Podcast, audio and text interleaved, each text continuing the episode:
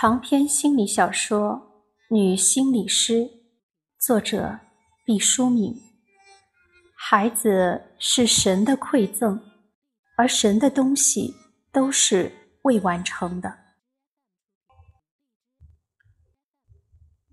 我把你们夫妻找来是迫不得已。你们在别的地方可以互不理睬，在我这里必须说点什么。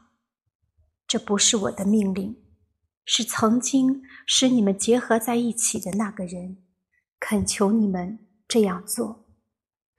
他很小，可是他却很坚决、很顽固，也很有心计。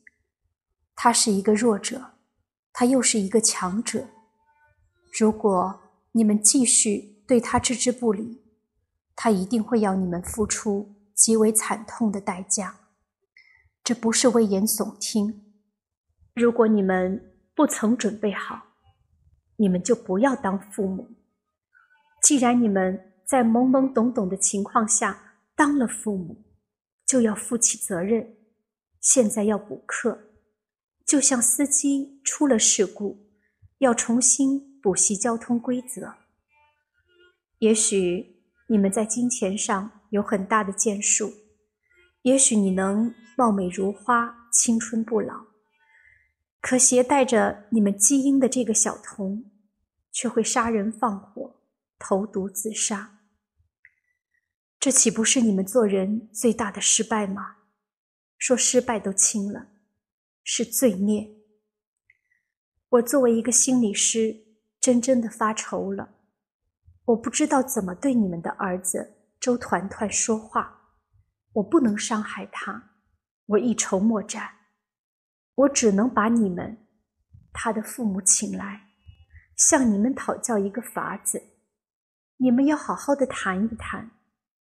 爱情可能只是你们两个人的事，但婚姻就成了可能关乎另外人的事，因为有了一个新的生命，因为孩子。我已经无能为力，你们讨论吧。关于你们的孩子，我相信你们会找到一个办法，会妥善的处理好这其中复杂的关系。孩子是一个蓓蕾，你们是荆棘，你们要拔掉自己的刺，让他感受到温暖。每一个孩子都是神的馈赠，而神的东西都未完成。宇宙完成了吗？没有，流星就是证据。时间完成了吗？也没有，我们都还活着，这就是证据。孩子没有完成，毒药就是证据。神的归神，我们的归我们。孩子没有完成的那一半，就要当父母的来接手。团团是一个多么可爱的孩子啊！我见犹怜。我对你的性取向表示尊重，这是你个人的事情，和法律无关，和他人无关，甚至我觉得和你谈论的事件无关。你不要把眼睛睁得那么大，好像我说了什么惊世骇俗的话。平静一点好吗？你太紧张了，在我们的生活中。很少出现你平静下来反倒做不好的事情，比如穿针引线，比如回忆一个片段，比如寻找一样东西，比如思考一个问题，比如现在我们的谈话。人们总是反应的太快了，这是因为我们曾长久的生活在危险之中，在这里。你没有危险，你很安全。其实你只是一个失恋的人，寻常的失恋。人们在失恋的时候常常很傻，女人更是如此。你可能要说你不是一个女人，那好吧，我修正一下自己的话。男人在失恋的时候也是同样的失魂落魄，所有的人都一样。所以，我们不讨论性别的问题，我们只讨论失恋。失恋究竟让你失去了什么呢？你以为只是爱情吗？其实是尊严。你觉得自己被抛弃了，自己在和大猩猩的对决中一败涂地。这不是因为你有什么缺憾，而是因为安娜的选择。你能够左右安娜吗？不能。你自己觉得，不但在性取向上被人抛弃了，而且在人格上被人侮辱，是吗？是的。其实，只要你自己不侮辱自己，没有人能够侮辱你。选择是双向的，你可以选择同性恋，也可以选择异性恋。同理，安娜也是这样。如果你曾经爱过他，就请尊敬他。你尊敬了他，其实也就是尊敬了自己。你可以坚持做同性恋，他。也可以转变，是吧？嗯，好像是的。至于大猩猩，你很恨他？当然，不对吧？你怀疑我的愤怒？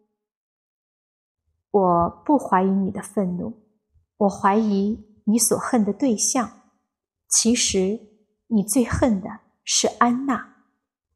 不不，我不恨她，我只恨大猩猩。这不是真的，在你的内心深处，你最恨的是安娜，因为她背叛了你，辜负了你，在某种程度上也摧毁了你。你甚至因此怀疑这个世界上是否还有真情。你觉得自己被抛下了深渊。而这个墓穴就是安娜亲手挖掘的，把你掩埋在令人窒息的黄土之下。你不要再说下去了，我的心都要碎了。碎了好，你怎么这样不通人情啊？因为我看到了你的愤怒。不，我不害怕。注意，我说的并不是害怕，而是愤怒。愤怒比害怕要漂亮很多。愤怒有胳膊有腿，有暴躁的声音和呼呼生风的动作，它是有力量的。害怕是一滩鼻涕虫，没用而且肮脏。那个使你害怕的东西是激怒你的源泉，你到了忍无可忍、退无可退的地步。它就转化成了力量，但是注意啊，我说的仅仅是也许。害怕也可能会让人失去理智，变成殉葬品。你的心原本就是碎的，只是你用透明胶带缠起来，维持着表面上的完整。惩罚大猩猩对你是非常危险的举措，因为你会犯法。我在所不惜。我看不值。第一，你不尊重大猩猩的生命；第二，你不尊重安娜的选择；第三，也就是最重要的一点，是你不尊重自己的感情。我正是因为尊重自己的感情，才出此下策。很好，你把袭击大猩猩说成是下策。我很想知道你的中策是什么。我的中策，我没有中策。有，不要这样轻易的堵死了自己思维的向道。当我们遭遇风险、挣扎在漩涡中的时候，尤其要冷静，想想看，中策是什么？请你告诉我。不。我不能告诉你，没有人比你自己更了解你的困境，救你出苦海的人就是你自己。如果一定要找个中策的话，我觉得就是放安娜去找自己的路。不管她是找了大猩猩还是北极熊，都和我不相干。你知道，当我这样想的时候，心中非常难过，往事历历在目。他对我像旧床单一样柔软，并有轻轻的色意。但是这张床单已经不属于你。我知道你很难过，你对这一段感情满怀真爱和宝贵。可是你要向前。好，我向前。向前，我们就会谈到上策。我没有上策，有的。所有的人都有上策，所有的事情都有上策。你要对自己负责。失恋之后，依旧有人生和光明。上策，我的上策，你是说我还有爱和被爱的可能？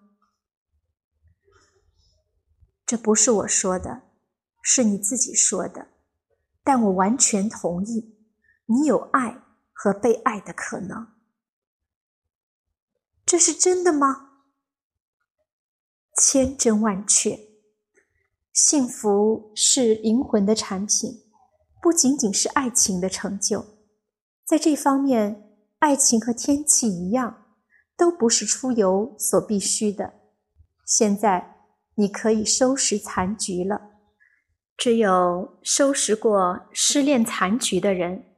才知道，爱情并没有我们想象的那样神秘和必不可少，它也是可以重来的。快乐根本就不是一种感受，而是一种决定，随时随地都可以做出。权力全在于你。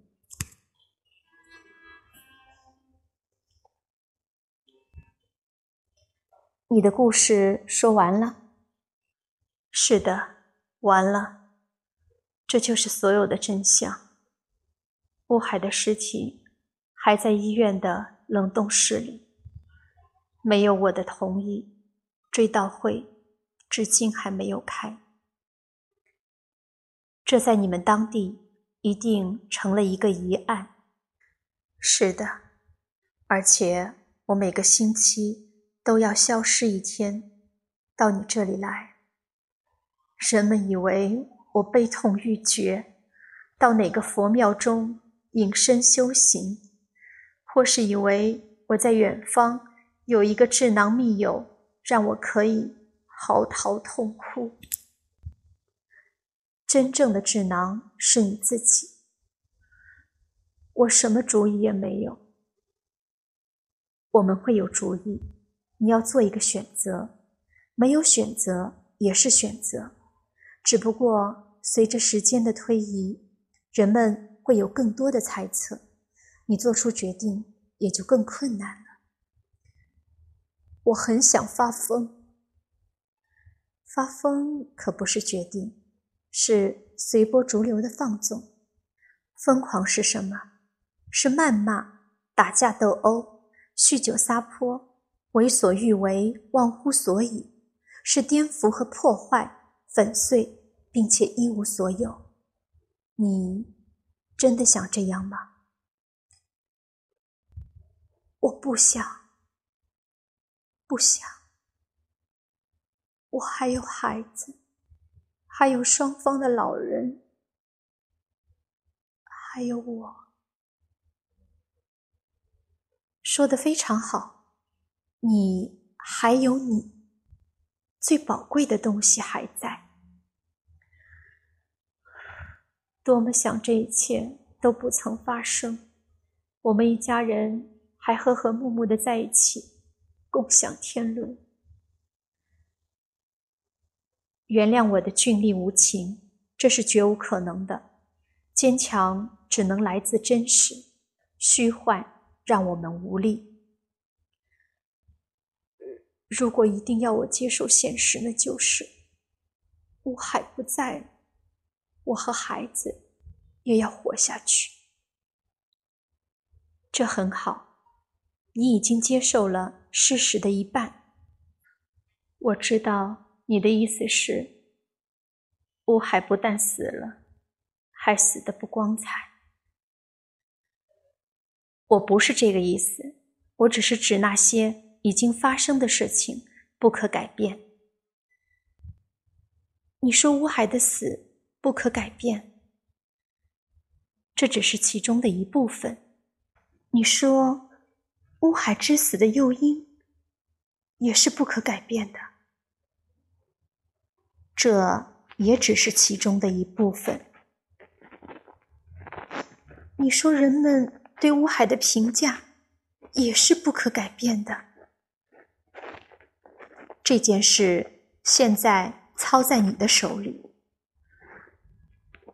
我可以大闹灵堂，你可以，我有这个权利，你当然有这个权利。可是我闹不闹呢？让人们认清乌海的真面目，是我梦寐以求的事。认清之后呢？没有之后，认清就是一切。不，认清并不是一切。乌海已经死了，可你还活着。乌海的父母还活着，你的父母也还活着，你和乌海的孩子还活着。所有这些活着的人，都要承受你大闹灵堂之后的结果，包括你自己。他们将共同面对一个新的、陌生的乌海。心理师，请你不要说下去了，我不喜欢这样的想象，不喜欢。我也不喜欢。但你每个星期花了那么多的机票钱到我这里来，我想。其中有一部分，就是我们要来进行这样的想象，尽管残酷，这很可怕。你说可怕？是的，我说了。难道这样的后果你不觉得可怕吗？人们会看不起乌海，乌海的父母会被人指指点点，说他们养了一个道貌岸然、腐败堕落的儿子。人们会看不起我的儿子，会说他的父亲根本就不爱他，他是一个败类的后代。人们会在我父母背后耻笑他们，因为他们曾一直以乌海为荣。人们会对我表面上同情，实际上议论纷纷，觉得我是一个被人蒙骗的可怜虫。也许人们根本就不相信这一切，因为红袜子已经逃跑了。我说的话几乎死无对证。人们也许以为我是一个疯女人。你不要忍住自己的眼泪，这里是可以哭的。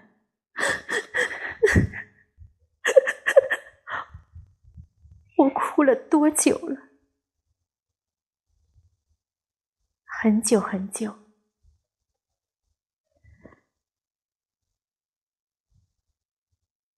我不再哭了，我的眼泪都流干了。我很渴，我第一次知道哭泣让人口渴，眼泪也是水，流出的水太多了。你什么时候想哭？如果觉得你那里哭起来不方便，你可以随时到我们这里来哭。这可能是最昂贵的哭法了。我要坐着飞机到这里来，和人的精神比起来，别的都不重要。但是，我以后不会来了。太好了，我希望你不会再来。如果你在某一个时辰突然不可抑制的难过，就找一个小洞。把你的秘密说给他听，说完了就把小洞用青草掩埋。我已经知道自己该怎么办了。让乌海死在他的光环里吧，活着的人还要继续活下去。你还觉得委屈吗？觉得，但是不那么严重了。这个选择不是为了维护乌海，是为了维护所有活着的人们。很好，如果我们从此分手，你能接受吗？我会想念你的，但是我知道我应该走了，不再回来。开追悼会吧，让乌海入土为安吧。从此，我要活着，怀揣着秘密，优雅而坚韧。为什么是一百零一？你这个问题让我失眠了整整三天。对一个癌症病人。这是致命的，你害了我。对不起，我不是有意的，非常对不起。如果你不愿意再来了，我完全没有意见。这一次的费用，我会让工作人员退给你。不不不，我不是这个意思。我觉得你说的很有趣，我喜欢这种挑战。当一个人得了癌症，又不久于世的时候。人们就提前把他当成一个死人，而你不是，你把我当年轻人一样质问。您冤枉我了，那不是质问，只是探寻。赫顿本来以为会听到一。